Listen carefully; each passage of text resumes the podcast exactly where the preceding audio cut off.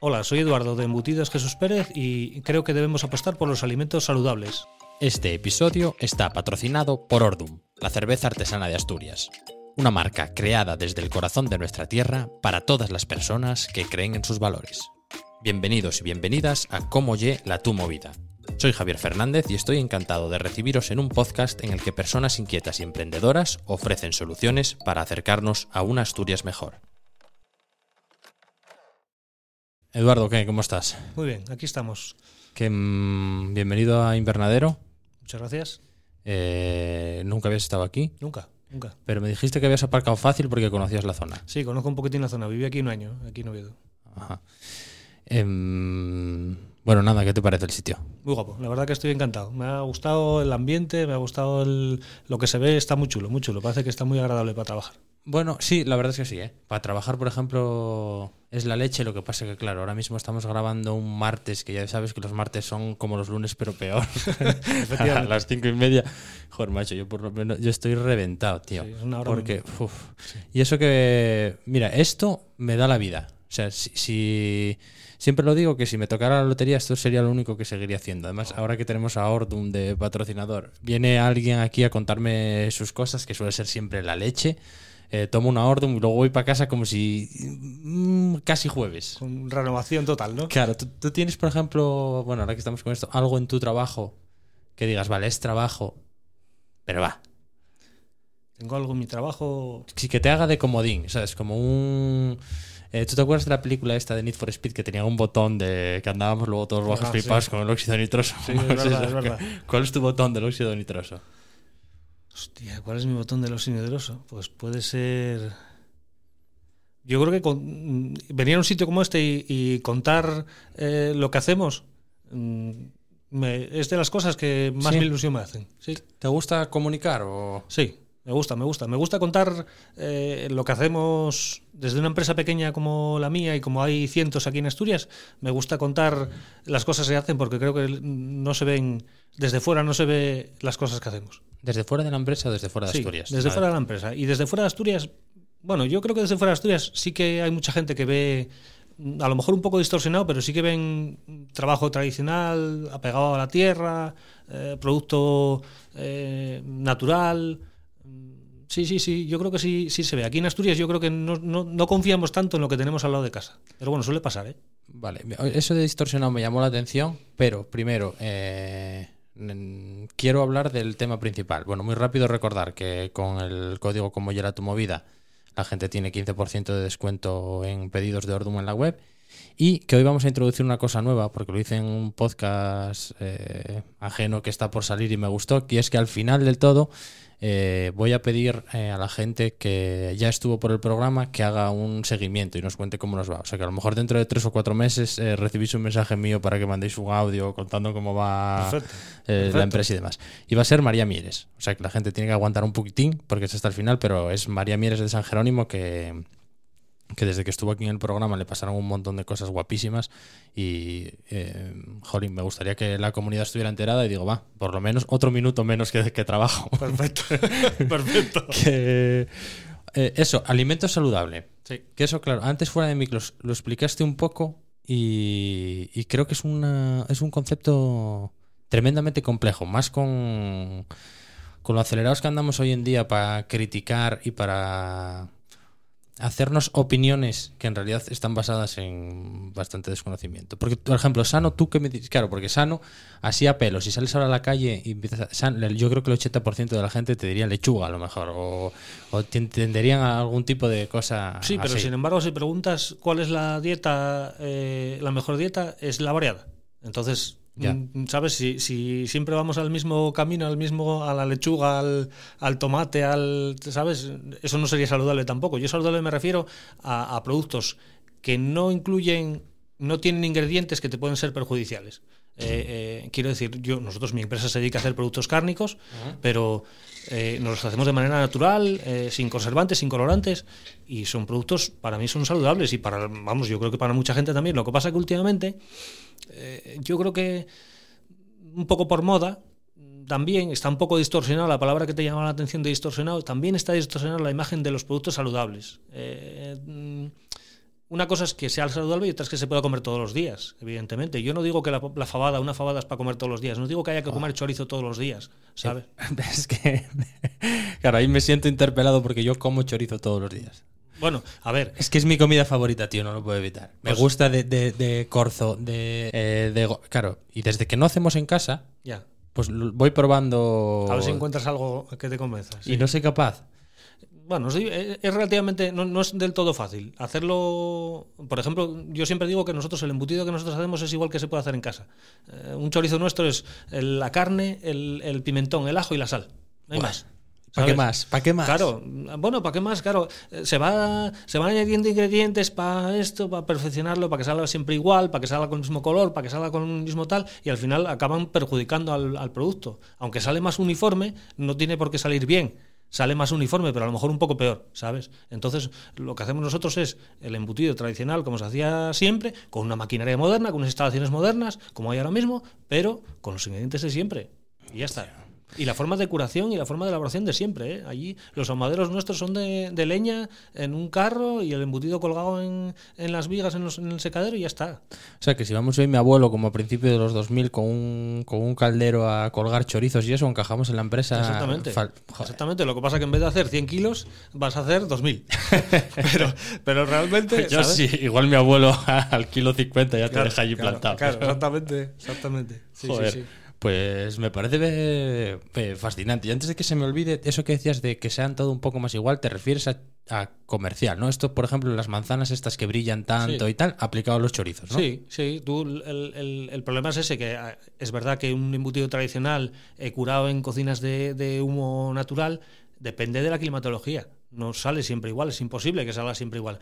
Entonces, claro, pues hay momentos determinados en los que mm, tienes la tentación de, de añadirle algún ingrediente fuera de los naturales para que eso no, para que no haya tanta diferencia, ¿sabes? Mira, ese es el matu que hay detrás para la etiqueta de eh, no sé qué y tal, ¿no? Exactamente. Eso es que empiezan a alargarse la lista de ingredientes, ¿sabes? Y, y- y ya no te da, te da pereza hasta leerla de la cantidad de ingredientes que trae. Ese es el problema. La nuestra no, no vas a tener pereza de leerla porque es muy corta. Eh, carne de, por ejemplo, en el, en el caso del chorizo de cocido, puede ser carne de cerdo y de vacuno o carne de cerdo sola, pimentón, ajo y sal, no hay más. Es lo que hay. Es sencillo. Es lo que es un chorizo. Exactamente, lo que es un chorizo de toda la vida, pues es- es- eso es lo que pasa que con el tiempo, pues eso, se va, se va mm, contaminando de otras cosas que no son lo propio.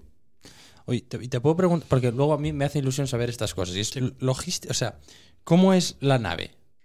O sea, eh, eh, vosotros estáis en Piloña, ¿no? Sí, Eso ya me gusta.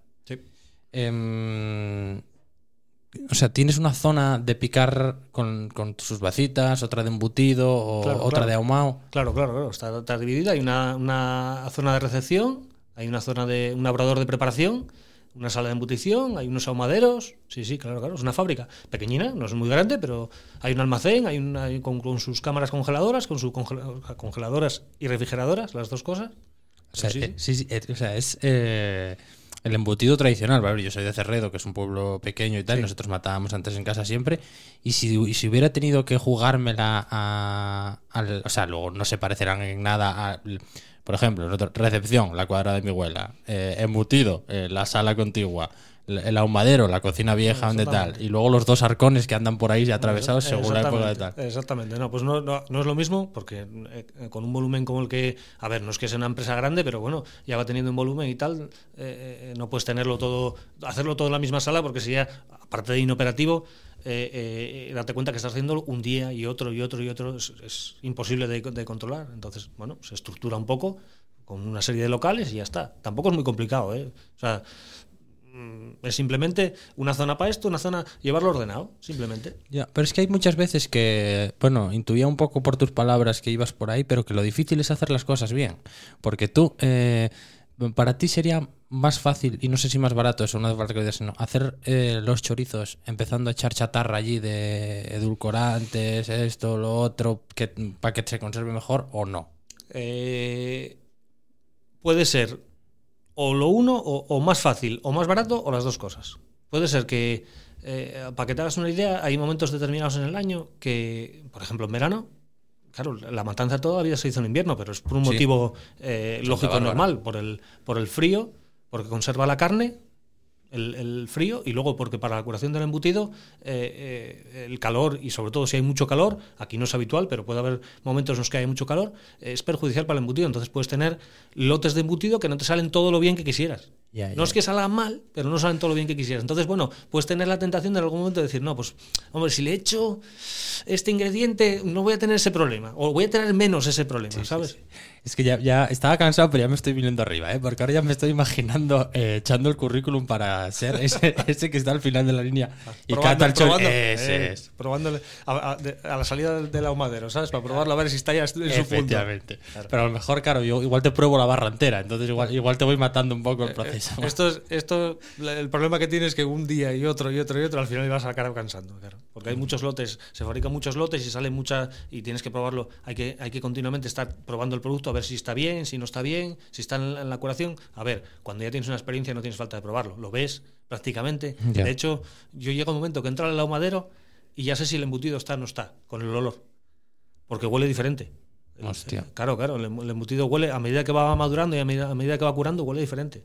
Y dependiendo del embutido que tengas, evidentemente huele diferente. No es lo mismo un chorizo de, de cerdo que un chorizo de jabalí, evidentemente. O una morcilla.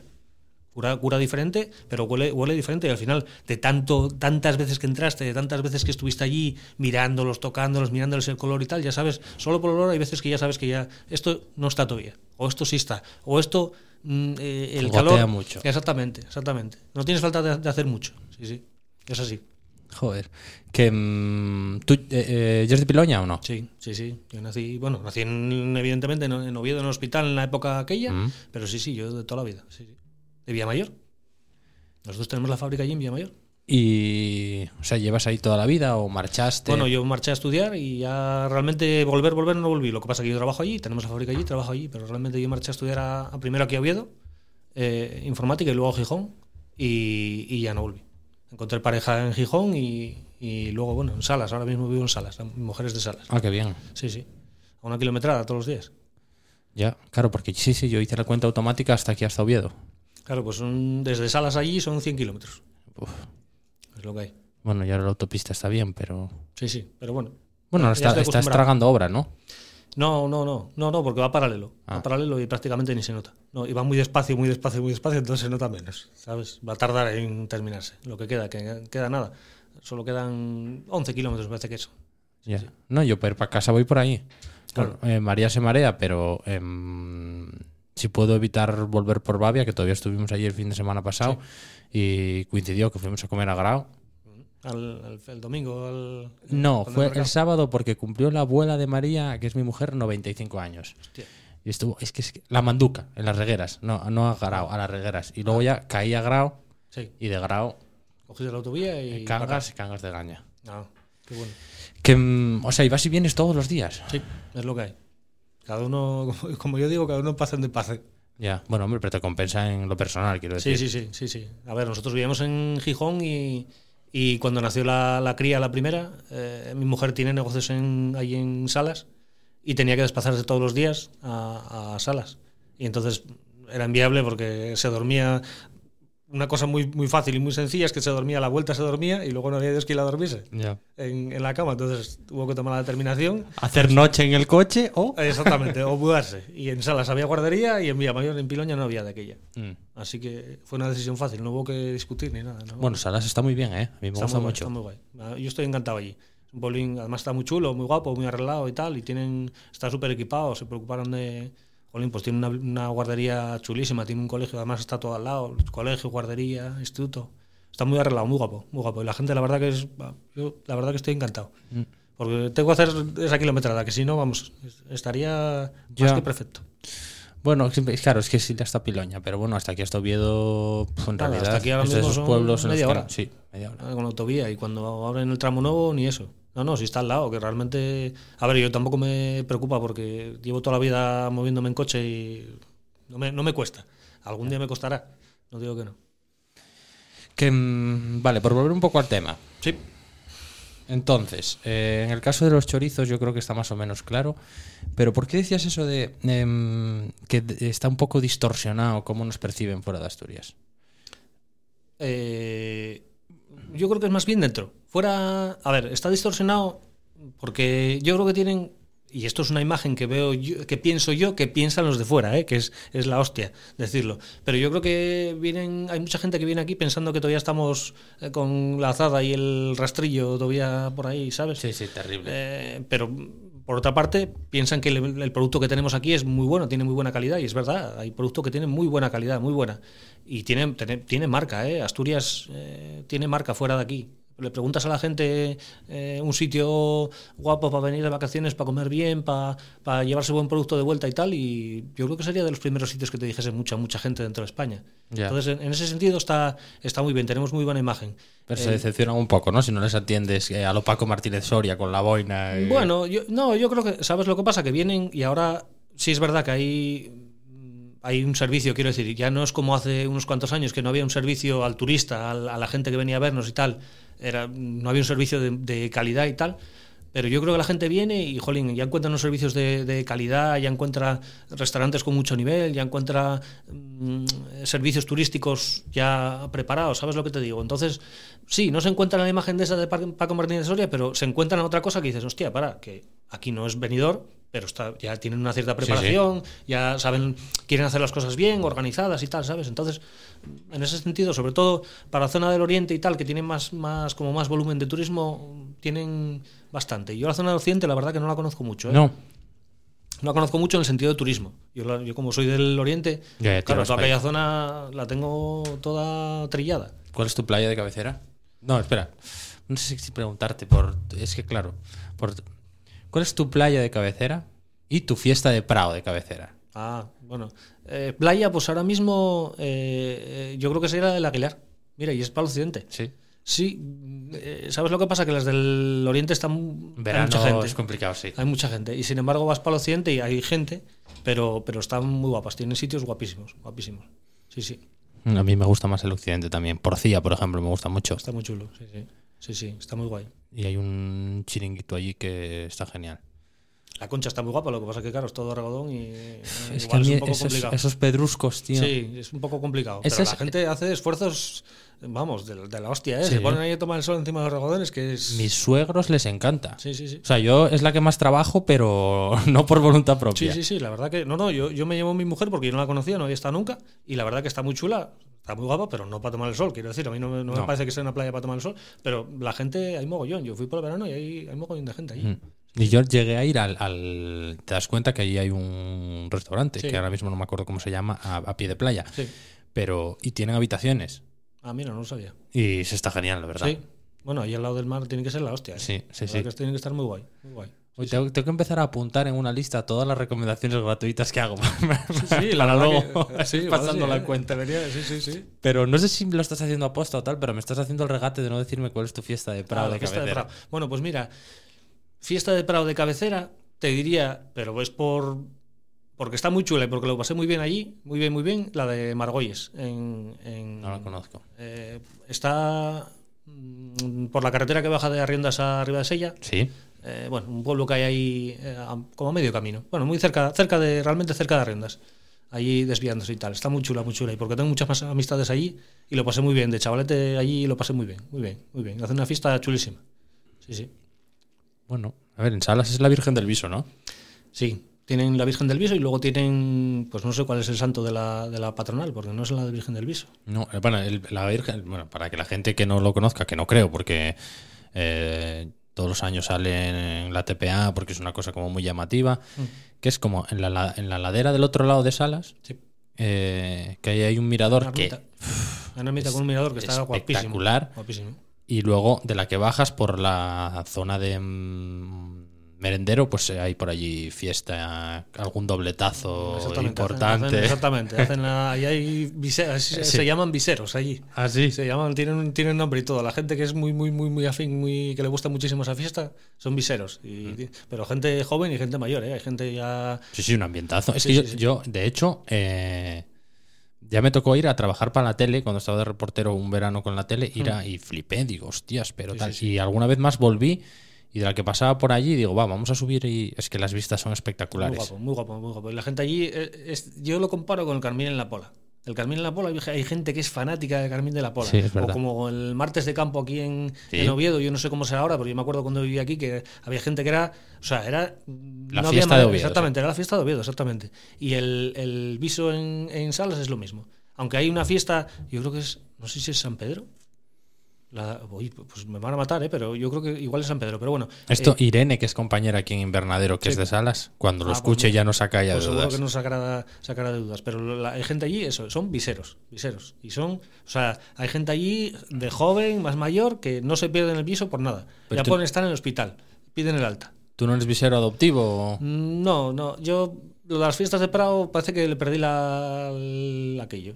¿Sí o qué? Voy, pero tampoco es una cosa que me prive. Pues a mí sí me gustan, la verdad. Y también era de salir por la noche y tal, y se me perdió el, el gusto ese. La viellera. La verdad. viera. Pasan los años y parece que no, pero. Claro. Yo ya entré en los 40 y ya. Joder. Ah, pues no parece. Sí, sí. 40, 40 justos. Sí, sí. Ah, bueno, hombre, entonces no es que hay- los estás estrenando. Bueno, los estoy estrenando, pero bueno, así de aquella manera. No, no los llevo mal, ¿eh? No los llevo mal. No los llevo mal, pero sí hay que reconocer que se nota, ¿eh? Sí, sí. Yo por lo menos. A ver, yo voy a hacer 34 y no me cambio por cuando tenía 24, eh, también te lo digo. No, no, no, yo tampoco, pero bueno, hay que reconocer las cosas como son. Tienes cosas buenas y tienes alguna cosa que no es tan buena. Y, Dolor de rodillas. Exactamente, pues ya empiezas a tener ya como óxido ya. Así que. Vale. eh, a ver, vamos a intentar volver a lo de, mm, lo de la alimentación saludable. Sí. Vale, eso. eh, antes de nada, ¿tú crees que hay alimentos que tienen estigma con esta nueva. ¿Sabes? Que igual forzamos demasiado todo lo que tiene que ver con la alimentación, que vaya por delante, que está muy bien cuidarse, eso por supuesto, y que hay que comer lo más sano posible. Evidentemente. Pero que llegó un punto en el que todo poco- se confundió, que hay mucha confusión. Está un poco dramatizado, yo creo. Está un poco sobredramatizado. Eh, a lo mejor hay parte, hay parte de razón, sobre todo mm, el tema de la carne con el, con el ganado y tal, todo esto de la contaminación que produce el ganado y tal, en las macrogranjas y toda esta historia que Mm. salió, que es relativamente reciente, porque es de, de hace meses, un año, una cosa así. Yo creo que está un poco dramatizado. Sí, es verdad que puede haber prácticas que no están bien, y, pero las hay en cualquier sector, quiero decir, no, no es por quitarle hierro, pero es así, quiero decir, hay, hay alguna, seguramente que yo no lo conozco, porque yo no soy el tema de ganadería, yo no conozco nada, quiero decir, no, no tengo ni idea, más que lo que pueda conocer cualquiera que, que viva en Asturias, ¿sabes? Pero, pero puede ser que haya eh, prácticas que no están bien, pero por ejemplo estamos en una tierra en la que la ganadería, por norma y definición, es extensiva. Sí, es que a mí me cuesta imaginarme una macrogranja. No sé, a ver, alguna vez, alguna habrá en Asturias eh, o no, no lo sé. O sea, no, tampoco quiero meter la pata y que luego tal, pero yo cuando me cuesta imaginarme, no sé, yo, si- yo si cierro los ojos y pienso en ganadería vacuna, las estoy viendo por el Prado. A ver, ahí O está alguna nave, sí, Sí. pero, pero no sé. Pero, no- pero normalmente hay- sí que hay alguna nave de, de cría de. que yo conozca así de, de verla. Mm. De cría de ganado así estabulado. Pero mm, a lo mejor pasan temporadas y pasan temporadas fuera. A lo mejor en el invierno pues están más tiempo estabuladas y tal. Pero las de leche a lo mejor pasan. Pero también tú ves las, las granjas de leche y las vacas están por fuera también. Y van a la granja, sí, es verdad. Entran a la cuadra y tal, se ordeñan y tal, y no sé qué. Pero yo es que me cuesta también. Sí que es verdad que en el tema del vacuno a lo mejor no es tan habitual, a lo mejor es más habitual en el tema del cerdo. Pero, pero mm, no sé si aquí en España eso se da tanto como, como la imagen que nos han eh, eh, metido en la cabeza, ¿sabes? Hay otros países en los que se da más. Yo tengo visto cosas, por ejemplo, en China y tal, que alucinas, alucinas. Macrogranjas de cerdos, pero verticales. Verticales. Verticales, de, de 10 y 12 plantas. Sí, sí. Con miles y miles de cerdos allí. Sí, sí. Espera, espera, espera, O sea, eh, Sí, sí, sí. una, una, una... Como si fuese un edificio. Sí, sí. Hostia. Lo último, por lo visto, además allí, por lo visto, es lo último de. Quiero decir, hace unos años que, que lo hay. No es que sea lo más habitual, pero sí que lo hay. Y por lo visto es lo último. O sea, es- son em- mega empresas y se dedican a criar cerdo y lo que hacen es. Claro, date cuenta del volumen, ¿eh? Estamos hablando de China, ¿eh? O sea, Ya, pero... para que te hagas una idea, antes de la peste porcina, creo recordar que China pasaba los 500 millones de cerdos criándose continuamente. O sea, O estamos sea, hablando de sí, unas sí. cifras descomunales. descomunales. Restando los que nacen ese día y los que mueren ese día. Exactamente. 500 millones de cerdos Uf. continuamente. Pasaba de 500 millones de cerdos. Llegó la peste porcina y yo creo que bajó sobre 300 millones, una cosa así. Tuvieron que sacrificar la de Dios porque bueno, para evitar la, extens- la- la- la extensión de la peste y tal, para que no muriese toda la cabaña, básicamente, para que no muriesen todos, ¿sabes? Entonces lo que hicieron fue directamente sacrificar, bueno, como en todos los países, ¿eh? quiero decir, no, no es que sea China eh, en ese caso especial. No, sigo flipando por, lo- por el número y por el, rollo de lo Yo- vertical. Yo cuando lo vi, yo cuando lo vi, digo, no puede ser, no puede ser. Son cosas de estas que como no las piensas nunca, yo cuando lo vi, digo, no puede ser, no puede ser. Pues sí, por lo visto, la- claro, tiene unas con- condiciones de temperatura, de humedad, eh, es totalmente, está totalmente cerrada, no puede entrar nadie que no sea de, ¿sabes? Es un rollo muy chino, muy, muy industrial, ¿sabes? Mm, Aquí en España yo no te puedo decir a ciencia cierta, pero no creo que haya historias como esa. No, y, pero probablemente lo saludable también tenga mucho que ver con eso. En el momento en el que tú empiezas a hacer, a tratar al cerdo como producto, como si fuera un tornillo, Sí. haces eh, locuras de ese Exactamente, tipo. Y ahí- y exactamente. eso no puede ser sano. Aquí, aquí en dentro de la Unión Europea, a nivel mundial, creo que somos del- de lo más eh, eh, restrictivo, vamos a decir así, en ese tipo de, de prácticas. La normativa europea es de las más, vamos a decir, más, mm, más reguladoras. ¿Sabes? Eh, la, la normativa de bienestar animal que se aprobó hace unos años ya eh, eh, tasa desde eh, el número de animales por metro cuadrado, eh, el tipo de, de alimentación, el tipo de cama que tienen que tener, dependiendo, ¿sabes? Eh, Tiene, es una normativa bastante restrictiva, bastante controla bastante ese tema. ¿Se podría mejorar? Pues seguro que se puede mejorar, todo se puede mejorar. ¿Que sería mejor que todos los animales viviesen en, en libertad, en, semi-libertad? Pues seguro, pero aquí en Asturias precisamente estamos en un sitio que eso es habitual. Sí, sí. Con lo De cual- hecho, bueno, podría servir de modelo. Que, mm, oye, antes de empezar a ver un poco eh, cosas más positivas y ser un poco optimistas, eh, me gustaría comentar contigo el tema de los excesos. Porque, claro, eh, lo saludable, que también lo comentabas antes, es lo típico. Pues, hombre, pues una fabada es perfectamente saludable, a no ser que usted se la eche en el biberón al neno tres veces al día. Evidentemente. Hay cosas que, que podemos comer, pero como, como la fabada, como cualquier otra cosa, quiero decir. Mm, Hay cosas que no son para comerlas todos los días. Pero bueno, o la fabada, por ejemplo, incluso la puedes desgrasar un poco, si no, ¿sabes? Si quieres que sea un poco menos eh, fuerte, vamos a decirlo así, la desgrasas un poco cuando ya está eh, hecha la fabada y, y quiero decir, y le quitas la grasa, el exceso de grasa y la haces un poco más ligera. Pero no la vas a comer todos los días. Es que, igual que yo digo lo del chorizo, que a lo mejor no es para comer todos los días, pero a ver, si te comes dos lonchas o tres lonchas, pues no pasa nada, pero no, puedes- no vas a comer, ¿sabes? Todos los días bocadillo de chorizo, ni Ya. cenar bocadillo de chorizo. ¿Sabes? No, no, no sería lo ideal, o no durante un tiempo prolongado. Eh, eh, pero de otra manera, hay que, hay que tener una alimentación variada y variada incluye todo. El problema es que quieren, quieren no. La, la moda ahora es, es que la carne es mala, ¿sabes? Eh, porque es una moda, porque hay ciertas prácticas que no están bien, pero eso no, no tiene por qué ser la realidad. Lo que pasa que es, la moda, sale en la televisión, eh, luego el ministro dice lo que dice, los, lo- lo- los que contestan al ministro dicen lo que dicen, y entonces ya estamos en un como en bandos, pero realmente no estamos encontrados, quiero decir, la carne no está en contra de lo vegetal, es complementario. Ya. Ni de lo sostenible tampoco, porque Claro. no. La- a ver, los animales, lo- los animales que, que nacen, eh, crían y, y en libertad y crecen en libertad, es que yo no sé por qué motivo, ¿sabes? Son malos para el medio ambiente. Todos No los animales nacen y se crían en, en- libertad, aunque sea en un prado, aunque sea en una finca y tal. Yo no sé por qué motivo. Oye, que tienen que tener un mínimo de metros cuadrados o de hectáreas o lo que sea. Pues perfecto, maravilloso. Ya, pero bueno, yo que sé, una empresa orgullosa de sus chorizos como la vuestra, por ejemplo, eh, estoy segura de que ante la ocasión de comprar gochos de granja vertical hacinaos, y no sé, no sé, Nosotros- no, no creo que ni que lo, ni lo dudes, vaya. No, no, vamos, el- para Ni que por idea, coste ni nada. No, nosotros lo que tenemos ahora mismo, eh, el- lo que es lo, la carne que compramos de cerdo es un pues un noventa y tantos por cien eh, granja certificada con welfare, que es una certificación de AENOR eh, de bienestar animal. O sea que quiero decir, se cumple la normativa. AENOR es la el certificado la más restrictiva, más, más prestigiosa que hay aquí en este país. Y, el noventa y tantos por cien de lo que compramos nosotros es, es certificado por welfare. O sea, nosotros sí que nos molestamos por eso. Quiero decir, nosotros fabricamos un producto de calidad y debemos de, de preocuparnos por eso porque el cliente eh, eh, demanda nuestro producto y paga nuestro producto porque es un producto de calidad y la calidad incluye todo. La carne eh, de un animal criado con bienestar es mejor carne. Eso es así, quiero decir, pero No tiene. Tú la- las vacas las tienes. mm, Joder, seguro que tú, como eres de cerrado, seguro que lo habrás visto alguna vez.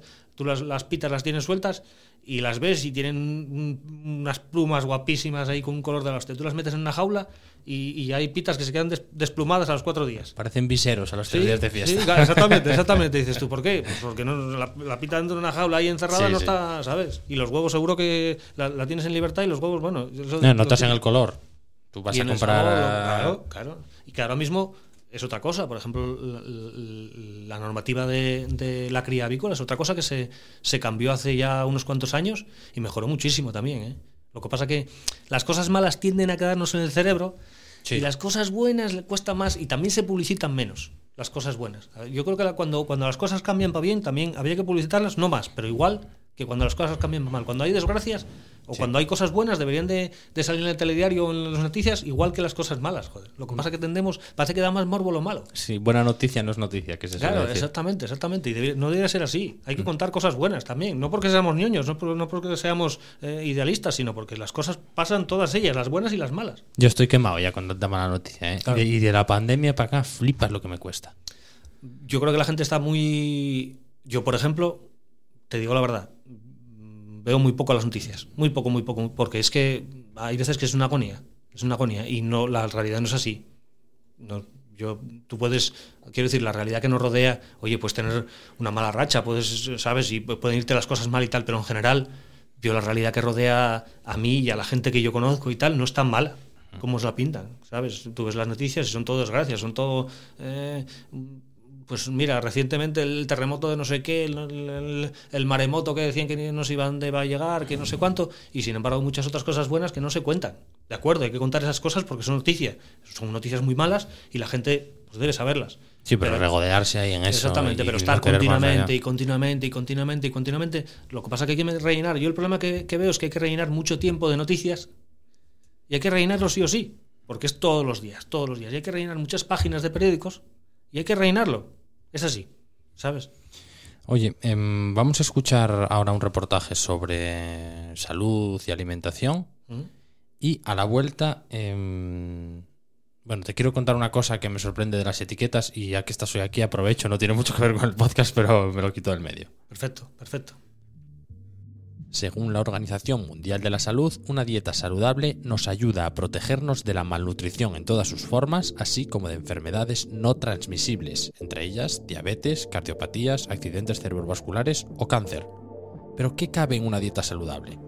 Como hablábamos con Eduardo, de embutidos Jesús Pérez hay hueco para frutas, verduras, cereales o productos lácteos, y también mariscos, carnes, huevos, legumbres, nueces o semillas, entre muchos otros, porque el propio Ministerio de Sanidad del Gobierno de España destaca que el disfrute con la comida no está necesariamente relacionado con grandes comilonas y complicadas preparaciones, pero que una dieta saludable tampoco se caracteriza por estrictas prohibiciones y comidas aburridas, renunciando a todo lo que nos gusta. Basta con que elijamos una alimentación variada, sin descuidar nuestros propios gustos y los de nuestra familia, siguiendo unas sencillas normas la manera de combinar esos alimentos. Y todo esto nos lleva a una máxima que hay en nutrición y que encaja muy bien con lo que nos cuenta Eduardo y con el caso de los embutidos. Con moderación se puede consumir de todo. Pues bien, volvemos de nuevo a la conversación para seguir disfrutando de esta charla con el gerente de embutidos Jesús Pérez.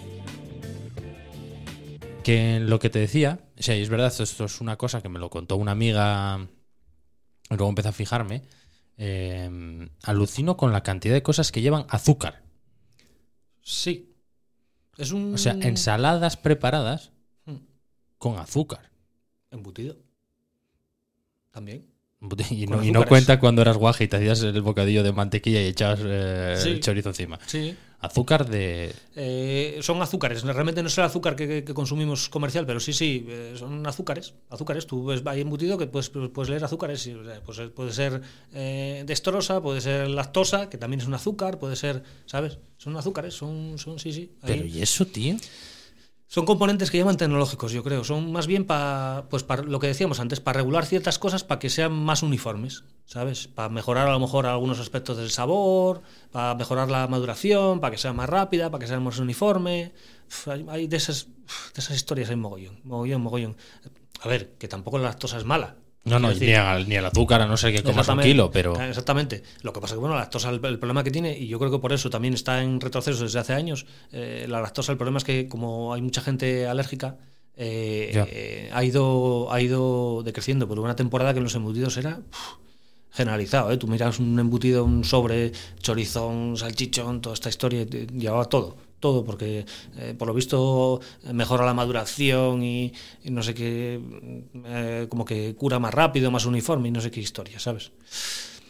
Joder. Sí, es una historia. ¿eh? Hay, hay un mogollón de eso. Lo que pasa que cada- yo creo que cada día la gente se preocupa un, po- un poquitín más. No al 100% de la gente, pero va poco a poco habiendo, habiendo preocupación por eso. Porque es que, Ya, ¿qué vale, sentido? la lactosa no, son- no, no- no suena a producto químico, ¿vale? Pero es igual. ¿Qué pinta una lactosa en...? Sí, un, un- chorizo. ¿Qué pinta? Sí, hay O cosas... una azúcar en una ensalada. Exactamente. Son cosas que, a ver, también es verdad que hay veces que queremos, hay, hay cosas que, a ver, el envasar los productos, por ejemplo, tú imagínate, envasar una, una ensalada o envasar un, no lo sé.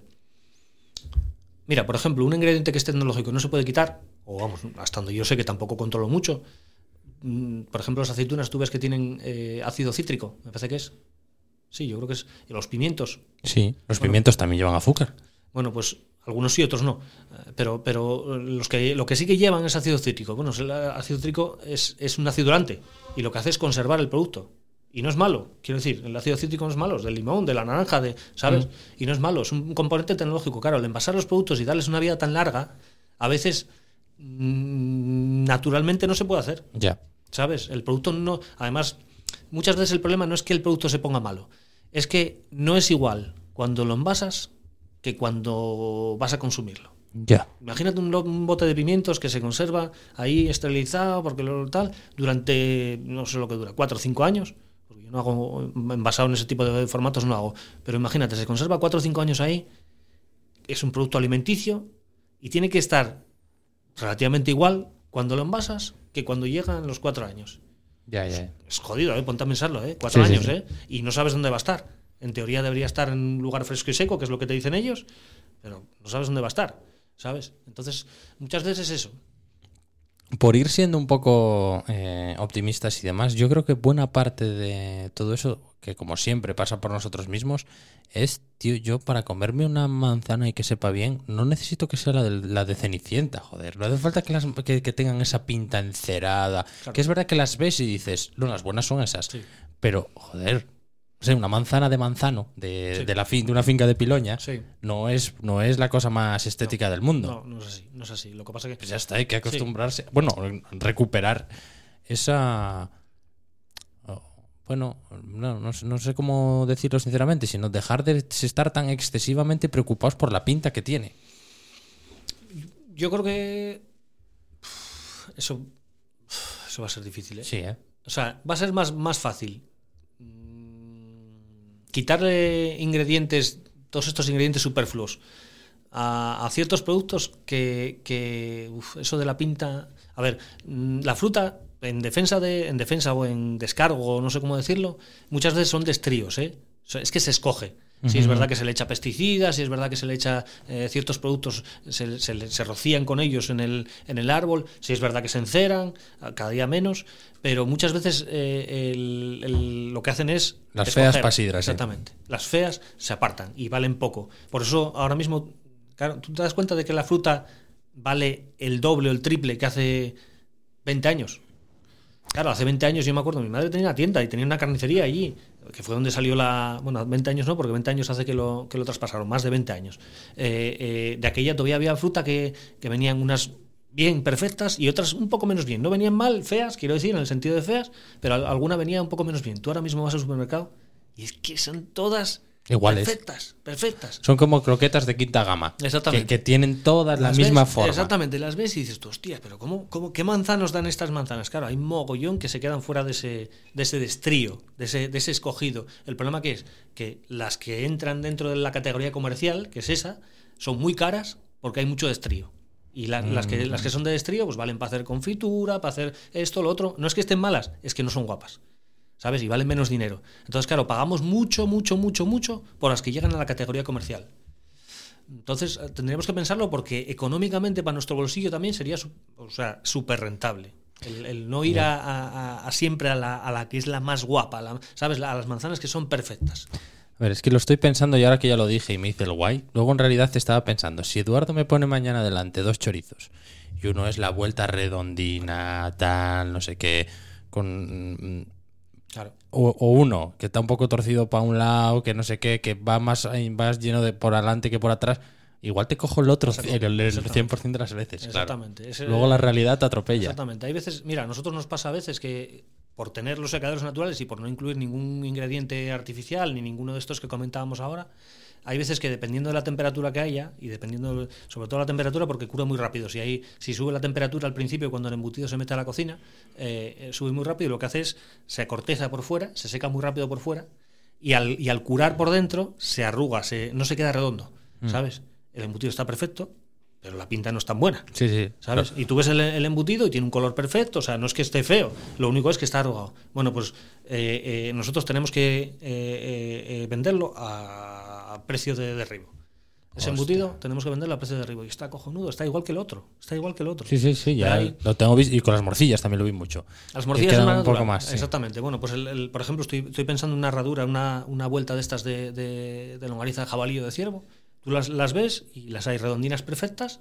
Y a lo mejor hay algún carro, alguna, algún sitio en el secadero que por lo que sea pues le dio más el calor o más, más viento o más aire o tal. Y, o el mismo carro de ahumado que se quedó, pues un descuido, se quedó un poco más de la cuenta en, en algún sitio y se quedan un poco arrugadas. Bueno, pues esas ya, ya no, no las puedes vender con las otras porque no encajan. No, la gente no las quiere, te las deja. Las van apartando. Además lo ves, ¿eh? quiero decir, yo, yo tengo ido a tiendas y lo ves, las, las redondinas se las van llevando y las que están un poco arrugadas se van quedando. Se van quedando atrás y al final, claro, te dicen, "Jo, es que no se venden. Es que buscamos la perfección. Ya estamos refalfeados. sí. Exactamente. Ya que pago, lo quiero sí. perfecto.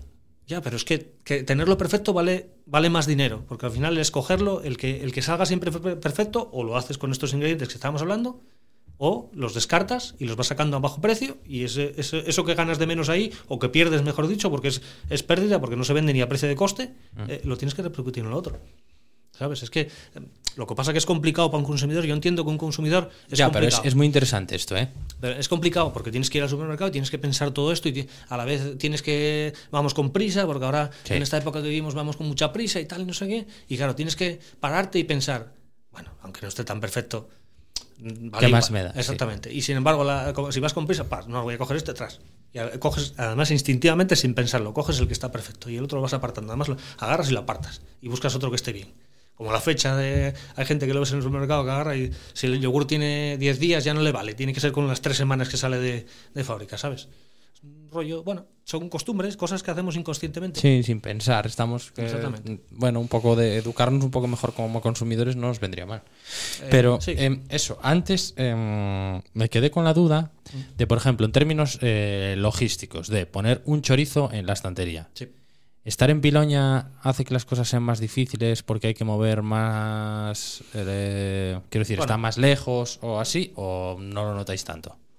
Mm, no, bueno, se nota un poquitín, pero poco. Ahora mismo realmente poco. Hace años sí que no se notaba más. Sobre todo no por, no por el, el problema de nuestro reparto, sino por el, por el problema del reparto que nos llega a nosotros. De la, de la materia prima que nos llega a El nosotros. proveedor, vaya. Exactamente. El, el proveedor, el servicio logístico muchas veces, a lo mejor que tienes que depender de, un- de una empresa logística de refrigerada, porque lo nuestro es refrigerado todo. Y el problema que tienes ahí, hace años sobre todo, ahora menos, es que la frecuencia es baja, o sea, no tienes servicio toda- todos los días de la semana, a lo mejor tienes un par de días. Eh, bueno, tienes un. Pero bueno, tampoco es, ahora mismo tampoco es tanto problema. Tampoco es tanto problema. Las empresas logísticas son más grandes que hace años, tienen más volumen, ¿sabes? Se externaliza más que se externalizaba el tema del reparto. Nosotros, por ejemplo, lo hacemos nosotros, el reparto nuestro, pero las empresas que nos proveen a nosotros hace años se, se- había más costumbre de, de tener transporte propio. Ahora es muy, muy raro. Raro. Mataderos y poco más. No, estaba pensando que a lo mejor tienes que. Bueno, a ver, un esfuerzo tampoco, quiero decir, pero que a lo mejor sí que tenía un coste apostar por eh, quedarte en lo rural. O bueno, no sé, claro, yo entiendo que. ¿Sabes? Hay, un, hay una cosa, hay una cosa que es la, para mí, mm, es la más, in- la que más me incordia. Y bueno, seguramente me escuchará alguno de los, de los proveedores que tengo y, y me llamarán por teléfono. Mm. Eh, en los servicios técnicos les cuesta mogollón ir hasta allí. ¿Sí o qué? Sí. O sea, servicios técnicos de la típica balanza que se te estropea. Mm, o de equipos frigoríficos, o de mecánica, o de lo que quieras. Cualquier este servicio técnico, normalmente los servicios técnicos están radicados en el centro de Asturias. Y, y, claro, tienen los medios que tienen, y como todos, como todas las empresas, grandes o pequeñas. Y el problema es que si lo tienen, el, el núcleo, lo gordo de las empresas en Asturias, están radicadas en el centro, ¿sabes? Y les cuesta mogollón. O sea, ir hasta allí, yo entiendo, pierden eh, 40 minutos en ir o una hora, otra en volver, no sé qué, y en lo que te atienden a ti podrían hacer a tres servicios. Sí, porque claro, en Oviedo entre que vas de un sitio a otro paras cuatro veces y haces otros cuatro. Exactamente. Y aquí a lo Entonces- mejor te toca ir en la furgoneta de frente Eh, sin nada más. exactamente. Entonces el problema, y si se alarga mucho, en el día hacen eso nada más. Entonces, claro, eh, les cuesta mogollón. Ese, ese sí es un problema que me incorde mogollón. Aunque no tienes que depender de ellos todos los días, porque la- las instalaciones nuestras no son muy grandes, pero, pero eh, es un problema que, que incordia, incordia bastante. Sí, sí. Bueno, y oye, te quería, me quedé con la gana de preguntarte un poco por la historia de la empresa, que siempre lo suelo hacer al principio. Creo que lo vamos a dejar para el final, justo para antes del comentario de María Mieres. Sí. Y em, hablar un poco de, de tecnología en la empresa. O sea, tú, eh, por lo que fuiste contando, se entiende que es el modelo tradicional, pero evidentemente todo cambia mucho. No sé si la industria de la carne está muy tecnologizada. Bueno, a, a ver, muy, muy, muy, no te voy a decir que muy, muy, pero bueno, eh, hay cosas. La gente a lo mejor se sorprendería con ciertas cosas que, con ciertas, con cierta maquinaria o con ciertos medios que tenemos en, en industria cárnica o en cualquier otra empresa, ¿eh? No sería solo la cárnica. Pero bueno, la nuestra en, en concreto, pues a lo mejor hablo de un caso concreto porque es la, la más llamativa, la embutidora. Si viesen la embutidora, igual alucinaban con, porque, ¿Por? tra- porque traen un, un ordenador empotrado. ¿Cómo? Sí, sí, trae un ordenador, un ordenador industrial empotrado. Una pantalla como de 10 o 12, 10 o 11 pulgadas. Sí, sí. Hostia, espera, Sí, a ver, sí, o sea, y- o sea, ¿me, puedes describir cómo es el aparato? Porque, ¿sabes? Yo la embutidora que tengo en casa va encima de un escaño y mide Ya, como un metro y por arriba entra la carne y por el embudo sale... Sí, bueno, pues es, parecido, lo que pasa que es grande, es, de poner en el suelo, un cajón grande, Sí. puesto en el suelo. En una parte, en un lateral del cajón, trae la- el ordenador empotrado y luego lleva un cono puesto encima que lleva 200 kilos de mercancía y se echa con un elevador. Se echa por arriba con un elevador eléctrico, lo echas arriba. Y lleva un ordenador empotrado porque la máquina va controlada, es toda electrónica. Pero el ordenador entonces, ¿qué hace? El Da ordenador órdenes. controla todo. El va- la, eh, la máquina va al vacío, controla la bomba de vacío, controla. eh, claro, date cuenta que la embutidora embute a porci- porciones exactas. Cada chorizo es igual de peso, de peso, no de longitud. La tripa es natural, pero cada chorizo es igual. Entonces el ordenador controla todo. El rotor que, que gira, cuánto tiene que girar, la bomba de vacío, cómo tiene que ser, pero controla cosas que alucinas. Controla hasta la rampa de aceleración del, del motor eléctrico. O sea, puedes controlarlo todo. La Virgen. Sí, sí. Sí, sí. Una máquina alemana, a ver, lo mejor que había en el momento que la compramos, lo mejor que había. Sí, sí. La gente se sorprendería. A ver, yo. Si la ve mi abuela llora de la emoción, ya Sí, te lo sí. digo. Es una pasada, es una pasada, una pasada. Y hay, hay maquinaria, a ver, las cosas avanzan y hay maquinaria muy buena. Es cara, como todo. La maquinaria, esta, maquinaria es muy específica, entonces es muy cara. Date cuenta que una máquina de estas cuesta como un Mercedes o un BMW bueno. Ya, ya, ya. Y solo vale para eso, porque un taladro vale hace vas- varias cosas, pero una Solo- embutidora, solo, embute. va- solo vale para eso, efectivamente, solo vale para eso. Y, y así llamativo, bueno, hay, hay más cocinas, las envasadoras, por ejemplo, si vieses las envasadoras automáticas y tal funcionando también, yo, yo cuando las vi hace años, cuando vi las primeras, yo alucinaba, dios, hostia, de, de meter en la bolsa ¿eh? los chorizos a mano y Sí, ponerlos en la barra y tal. y no sé Bajar qué. la chisma. Exactamente. Ahora mismo va- vas usándolos, la- el, envase ya no, es- no es una bolsa, es una lámina que se forma con la máquina, eh, lo vas depositando, nada más que tienes que colocarlo, pum, ponerlo encima y va avanzando, y va avanzando, y va avanzando. O sea, Hostia. es la hostia. Y, y también con un ordenador empotrado, ahora mismo todo lleva o, o un ordenador o, un- o una pantalla, un PLC que se llama, un ordenador industrial. Sí, sí, controlando y tal, una pasada, una pasada, pero carísimo, todo, todo, vamos, la maquinaria es carísima. Pero, ¿y la plantilla cómo se adapta? Porque, a ver, yo sigo en redes que mola mogollón y veo que, bueno, sois unos cuantos, pero Sí. que no todo el mundo es eh, de tu edad, que hay gente más mayor, que Sí. imagino que le llevaría un proceso también. Sí, lleva, lleva, lleva. Ese tipo de maquinaria, a ver, en ocasiones, bueno, lleva a todos, ¿eh? No solo cuando avanzas, cuando pasas de, por ejemplo, nosotros que, que pasamos, por ejemplo, en el caso de la embutidora, que pasamos de una embutidora era parecida realmente, pero claro, no hacía las cosas que hace esta. Eh, eh, cuando pasas de una a otra, el cambio ah, lleva un periodo de adaptación y a nosotros, bueno, nos costó, ¿eh? Igual nos costó un año eh, hacernos a la máquina y, ¿sabes? Y que hiciese lo que nosotros queríamos y como nosotros queríamos y que, ¿sabes? Que no tuviésemos problemas con ella, que no rompiese la tripa, que... Es una historia. Es una historia. Cuanto más automático es una máquina, cuanto más perfeccionada está, cuanto más... Claro, va milimetrada, como se suele decir, ¿sabes? Entonces, nada más que te sales un poquitín de ese milímetro que de, tolerancia que tiene, ya, ya, no está bien, ¿sabes? Entonces hay que, bueno, hay que adaptarse un poco. Tiene mucho rendimiento, hace el producto, sale perfecto, quiero decir, en el sentido, claro, por ejemplo, en, el caso de una putidora de estas, tiene una bomba vacío, no hay ni una burbuja de aire dentro, el embutido cura mejor porque no tiene burbujas de aire, está más vistoso porque no hay burbujas de aire y no tiene ningún secreto, simplemente que la, masa pasa por a través de un tubo que tiene una bomba de vacío y le extrae todo el aire. Es la hostia. Es que llevo todo el podcast, tío, acordándome de, curar chorizos con mi huevo, porque claro, cuando les entraba aire los partías así como un palo. Sí. Y lo acabo de ver ahora cuando lo dijiste, haciendo, este no vale. Sí. Pues así, así, exactamente. No, no, ahora mismo ya no, no, no. Tú los ves y dices tú, es que no hay ni una burbuja de aire, nada, cero. Vamos, cero. La, máquina hace un 99, no sé qué por ciento de vacío. Joder. Sí, sí, es alucinante. La verdad que hay cosas que dices tú, cuando las ves, yo que me dedico a ello, cuando las ves dices, hostia. Y ahí está en piloña eso, ¿eh? Y, está, y ahí está, y ahí está. Dando caña un día detrás de otro. Y ahí está, exactamente. Pues qué orgullo, tío, la verdad. Porque este tipo de cosas em, mola, ¿sabes? Sí. Y, un poco también lo que hablábamos antes, que a veces estamos todo el día ahí tan empeñados en ver lo malo. Que, jolín, a veces presta que sacar la cabeza un poco y decir, pero ¿y estos tíos en Piloña que tienen ahí... Eh, Sí, sí, y más cocinas. Ahora mismo estamos eh, preparando un, proyecto de innovación con Asincar, con la Asociación de, Industrias Cárnicas, eh, muy chulo, muy chulo, pero no voy a decir nada más porque todavía no está ni presentado. entonces tendrás que volver más adelante. Tendré que volver, porque es, vamos, cuando si, si nos sale bien, que esto es una apuesta, es una, una apuesta por una tecnología, por renovar un proceso de fabricación del embutido, Mm, al siglo XXI. Una pasada, una pasada. Si sale bien va a ser la hostia. Joder, Sí, sí. Que, mm, y ahora que hablabas del siglo XXI, ¿Mm? Vamos a cerrar con la historia. ¿Viste cómo lo, cómo lo lee? Muy bien, Estás alucinando, la verdad. Esto es la hostia. Hago el 99% de vacío prácticamente. Qué bueno. A ver. La historia entonces. Sí. Eh, la historia, pues imagínate, hace pues cincuenta y pico años, eh, bueno, de estas cosas que te pasan en la vida, mis padres pues eh, se les ocurrió montar una carnicería. En la época pues debió ser que yo creo que allí en, en Villamayor no había ninguna y bueno, pues eh, mi padre fue a aprender carnicería eh, a Oviedo, a una, una, carnicería de aquí de Oviedo, me parece que fue, y montaron una carnicería allí en, en Villamayor.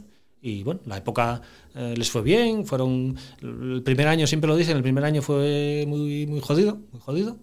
Y a partir, yo creo que del primer año aguantaron un poco y tal, y, y fue mejorando, mejorando, y les fue bien y fueron, eh, bueno, pues haciendo cocinas nuevas. Fueron haciendo chorizo, luego morcilla eh, y luego pues... Como producto propio, ya de aquella dices, ¿no? Exactamente, como producto propio. Y, y poco a poco haciendo cocinas nuevas, pues se plantearon lo de hacer la, la fábrica de, embutidos. Y nada, eh, se liaron la manta a la cabeza, como se suele decir, y gastaron un montón de dinero en montar una fábrica de embutidos y pues empezaron a hacer de aquella lomo curado, los productos de caza, bueno, de aquella, ya estoy hablando de los años 90, eh, principios de los 90. Hostia, pero emprendedores a tope, ¿eh? Porque a ver, si te va bien con la carnicería, en realidad no tienes ningún motivo para lanzarte a hacer una fábrica de embutidos. Yo te lo digo de verdad. No, no, no solo por mis palabras, hablo en general, ¿eh? Hay mucha gente mayor que mm, no, sabemos apreciar los emprendedores que eran en la época. Claro, hay, que, plantearse en la época eh, eh, hacer determinadas cosas que ahora mismo nos parecen normales, pero que en aquella época debían ser la hostia.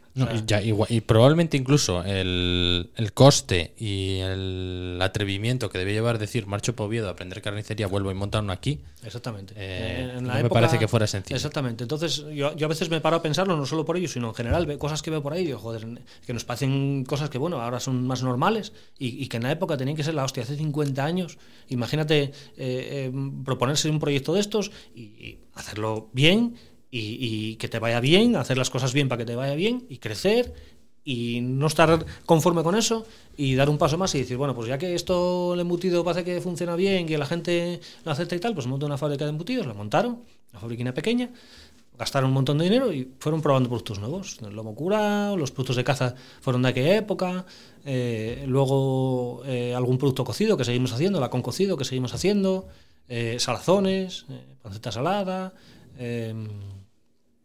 y luego, ya estando yo en la empresa, empezamos con el tema de los callos. Ahora, la verdad que es uno de los productos que más vendemos, los callos. Hacemos unos callos artesanales, tan mal que yo diga, pero muy buenos. Y, y nada, probando cosas y, y creciendo poco Pero, a poco. ¿Y tú cómo llegaste a la empresa? Porque de informática en Oviedo y Gijón comentaste a...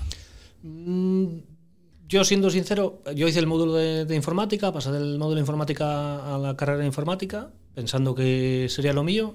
Y bueno, no es que estuviese a desagusto, pero tampoco era lo que yo esperaba, sinceramente. Y en ese medio tiempo mis padres ya eh, estaban ya cansados de- del negocio y tal. Y ya, ya iba poco a poco llegándoles la hora de jubilarse y tal. Y me planteé en un momento determinado, me planteé, digo, bueno, o, o alguien arrima aquí, se arrima aquí, o si no, esto va a cerrar. Porque ellos ya perdían la gana. Tal que eh, así, cierre. no era, no, no era inminente, no era una cosa inminente, pero no estaban animados. Ya, ¿sabes? A, me- a medida que pasan los años, yo creo que también pierdes la gana. Sí, se hace mucho más duro, me imagino. Exactamente. Y un negocio es muy sacrificado, muy sacrificado, yo te lo puedo decir. Es muy sacrificado. Yo ahora no me puedo quejar, aunque es sacrificado, pero no me puedo quejar. Pero hay años muy jodidos, muy jodidos. Y, y me imagino que ellos, pues imagínate, montaron la, la fábrica ya teniendo pues cuarenta y tantos, cerca de 50 años, ¿sabes? Mm. Cuarenta y tantos, yo creo que tendría. Y entonces, claro, mm, quiero decir, tienes energía, pero ya poco a poco se van arrimando los años de los 60 y pico, después de trabajar mucho, porque trabajaron mucho, como la gente de la época, sin vacaciones, sin, ¿sabes? Entonces, bueno, pues se plantaron eso y yo me dije, pues, oye, voy a ver si me gusta el tema. Yo viví allí, nací allí y, y mamé el negocio como todos los hijos de, o casi todos, o una gran mayoría de los hijos de empresarios y tal. Y nada, empecé allí, peleé y, y aquí estoy. Poco a poco. ¿Pero peleé. bien o qué? Sí, sí, sí. A ver, pasas años jodidos, ¿eh? Eh, Cualquier negocio, vamos, a no ser que cojas una mega empresa, eh, no lo sé, que yo ese caso no es el mío. Ya, y la destroces a gusto y fuera. cosas- claro. la- dilapides todo el capital que tienes, pero en Lo este fácil, caso, efectivamente. Pero en este caso no había eh, ese capital para dilapidar, con lo cual había que pelear y había que trabajar y tal. Entonces pasas años jodidos, porque pasas años jodidos, pero bueno, pasas años jodidos también es verdad que yo consciente de que tienes que apretar para poder conseguir cosas. Yo tenía muy claro que quería crecer, que quería, sabes, tener un negocio eh, profesional y, y que el crecimiento mm, te da más estabilidad, porque el, el problema de las empresas pequeñas siempre es el mismo, que la estabilidad relativa, tienes una empresa, tienes un negocio propio, pero bueno, Ya, como tengas un cliente que te compra el 50 o el 40 o el 30 que te puede... o ser- una época fastidiada, como estas crisis que vienen, y claro, tienes poco volumen y los clientes tuyos están muy concentrados en un sector, en una zona, ¿sabes? Cuanto más, cuanto más diversificas la zona, el sector, los productos que fabricas y tal, como que más tienes una cierta, un cierto colchón de decir, bueno, me puede ir mal con, por ejemplo, ahora mismo tú imagínate que se le va la cabeza a alguien que manda y dice que el chorizo que es muy malo y que no se puede vender. O que o recomienda a la gente que no lo compre. Porque tú imagínate que sería una burrada. Pero tú imagínate que llega un momento que dice un manda más que el que sea, que el chorizo que recomienda no comerlo. Hostia, para una empresa que se dedica a hacer chorizo y morcilla solo, Sí, sí. bueno, a lo mejor no es inmediato, pero. Y aún así, con todo te digo, No, y Entonces- aunque te recuperes, el susto y la temporada que vas a pasar va a ser jodido. muy dura. Es jodido porque están hablando de la cosa que te da de comer. Quiero decir, cuando tienes una empresa pequeñina, pequeñina, es, es tu trabajo realmente. Tienes un, tienes un negocio, pero es tu trabajo, te da de comer. ¿Sabes? Cuando, cuando ya te vas teniendo un negocio un poco más grande, que no es mi caso, pero cuando vas creciendo y vas teniendo un negocio un poco más grande, tu sueldo no depende exclusivamente. De que tú estés remando allí. Eh, exactamente. Entonces, así es la, así es la historia.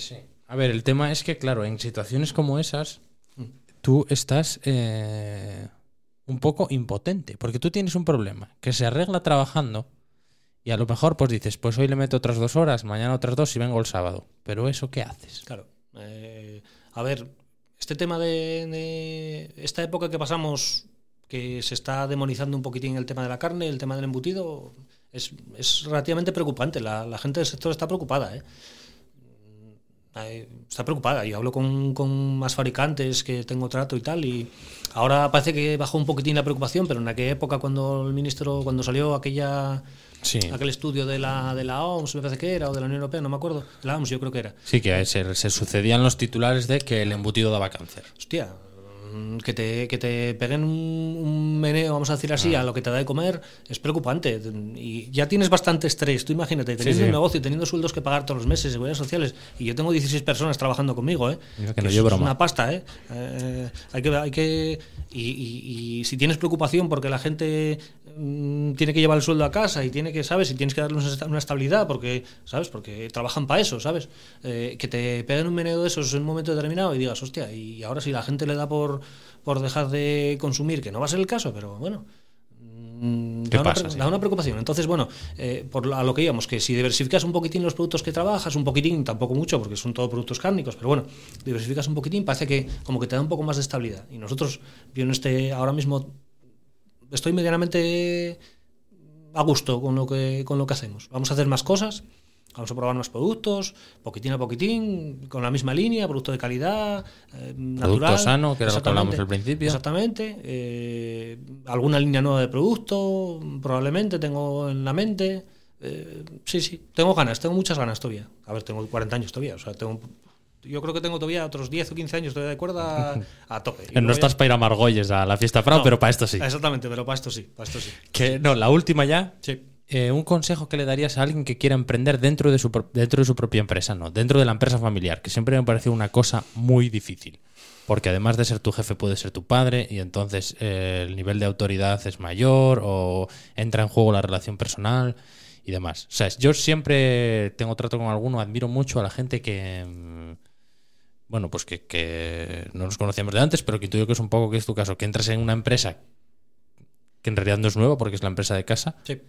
y tienes una visión que puede ser distinta al, gerente, que en realidad es tu madre. Siempre es, siempre es distinta. Entonces, siempre. claro, eh, Puedes tener continuidad, pero siempre es distinta. Claro, es complicado. ¿eh? Yo te digo, hablándote sinceramente, es, es muy complicado. Dependiendo de cada, de cómo, de cómo sea el negocio y dependiendo de cómo lo enfoque la, la propiedad, los, los- los dueños de, de la empresa y tal, tus padres o los que sean, que son, me imagino que estamos hablando de negocio familiar, tus padres. Mm, un consejo que les podría dar. Yo creo que el mejor consejo no sé si para mí, quiero decir, no voy a. Otro daría otro, pero yo para mí sería que lo fundamental es haber trabajado antes fuera. mm, Y a ser posible, no tres meses, ¿vale? Yo diría que. Y yo no lo hice. De acuerdo en hacerlo. Pero debería Yo trabajé algo fuera, trabajé. Cuando estaba estudiando y tal, trabajé algo y tal. Eh, pero eh, yo diría que lo mejor sería trabajar, pues. Un año o dos fuera. Y si puedes en otro sector, igual sería bueno también. A no ser, vamos. También sería bueno trabajar en una empresa grande del, del sector, ya, y volver ¿Sabes? con el conocimiento. si quieres, por practicar y decir, oye, ver otras cosas en una empresa grande, cosas que se hacen de manera diferente, a otra escala, por ejemplo, si, si el caso es una empresa pequeña, bueno, podría ser interesante también, pero yo diría trabajar fuera, trabajar fuera. Y, y al- a la otra parte, a los, a los, a los padres, a los, a los, a los que mandan cuando entras, mm, que dejen probar. Que dejen probar hay veces- se va a cometer errores. Yo cometí muchos, muchos. Y no cometí muchos más porque realmente eh, en una época porque mis padres pusieron el freno y en otra época porque te das cuenta, te cambia el chip y te das cuenta de que tienen razón muchas veces. Muchas más de las que creías. Ya, Entonces, sería... Y es una cosa sencilla, ¿eh? Trabajar fuera. ya. ¿Sabes lo que te digo? Vas a una empresa, trabajas fuera, sabes que tienes la opción de volver a- al negocio si te gusta. Yo siempre me gustó, ¿eh? También hay que reconocer que yo siempre, siempre desde que me acuerdo, siempre tenía la ilusión esa de decir, jolín, me gustaría en un momento determinado eh, seguir yo con el negocio y tal, porque me gusta. El tema de los negocios y tal me gusta. Me gusta. Además, puedes desempeñar muchas facetas. Es lo bueno que tienes. En un negocio propio puedes desempeñar muchas, muchas facetas y puedes coger caminos diferentes. Aunque las empresas sean iguales, puedes coger caminos diferentes. Yo, por ejemplo, que vengo de la informática, claro, la parte de informática en mi empresa está bastante desarrollada para la empresa que es. Otro que fuese, yo qué sé, veterinario, pues a lo mejor le gustaría tirar por, en una empresa cárnica, estoy hablando, Sí, sí. pues a lo mejor añadiría la rama de ganadería o de, o de, ¿sabes? O de la parte de carne fresca, que nosotros, por ejemplo, no trabajamos, ¿sabes? Entonces podrías, podrías enfocarlo, aun siendo una empresa cárnica o de cualquier otro sector, tú puedes darle tu enfoque, puedes llevarlo a tu camino, puedes llevarlo a, a la, a, la, a la formación que tengas incluso. O menos siento que sea filología inglesa que, ¿sabes? Ya, con un embutido, como no vayas a vender Unas etiquetas eh, traducidas al milímetro. Exactamente, exactamente. Pu- Puedes hacer eso, pero vamos, no, va- no vas a dar un enfoque muy diferente, ¿sabes? Pero estaría guay, estaría guay, sí, sí. Vale, pues nada, creo que se acaba de batir el récord del episodio más largo de la temporada. Tía, joder. Vaya, pero no sé si es bueno o malo. Bueno, sí, hombre, porque estuvimos aquí bien, tío. Bien. Y mm, solo nos queda el compromiso de cuando entames esa nueva que tienes en mente, Sí. eh, tal, mandar un audio para que la gente se entere. Sin problema, eso está hecho. Y nada, muchas gracias por venir. A ti, por supuesto. La verdad que muy guapa la tu movida, me prestó mucho porque yo aparte de ser muy fan del chorizo, eh, tengo mucha mili en- de, de recadero en matanzas, Ah, pues entonces claro, me, me trae muy buenos recuerdos todo el sí, tema de los chorizos.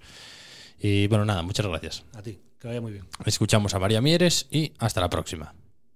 Hola Javi, ¿qué tal? Soy María de San Jerónimo y nada, simplemente quería contarte que estamos un poco tristes porque ya finalizó la exposición Search History en el Museo Maxi de Roma para la cual diseñamos el Soundscape y estamos tristes porque, bueno, fue una experiencia muy bonita y un verdadero lujo y suerte poder trabajar al lado de Space Popular, de Lara y Frederick, que son los creadores de, de la instalación.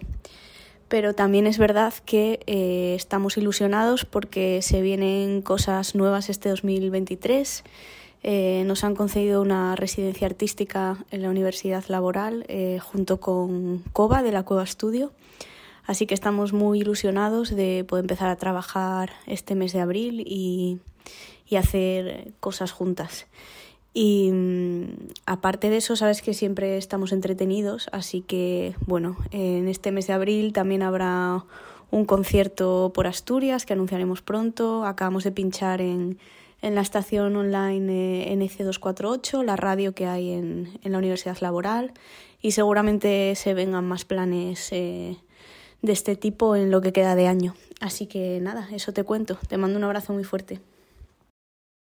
Como Yela, tu movida es un podcast original de El Estudio. Suscríbete a este canal para no perderte ningún episodio. Consulta nuestra página web elestudiopod.com si necesitas más información y síguenos en redes sociales, arroba.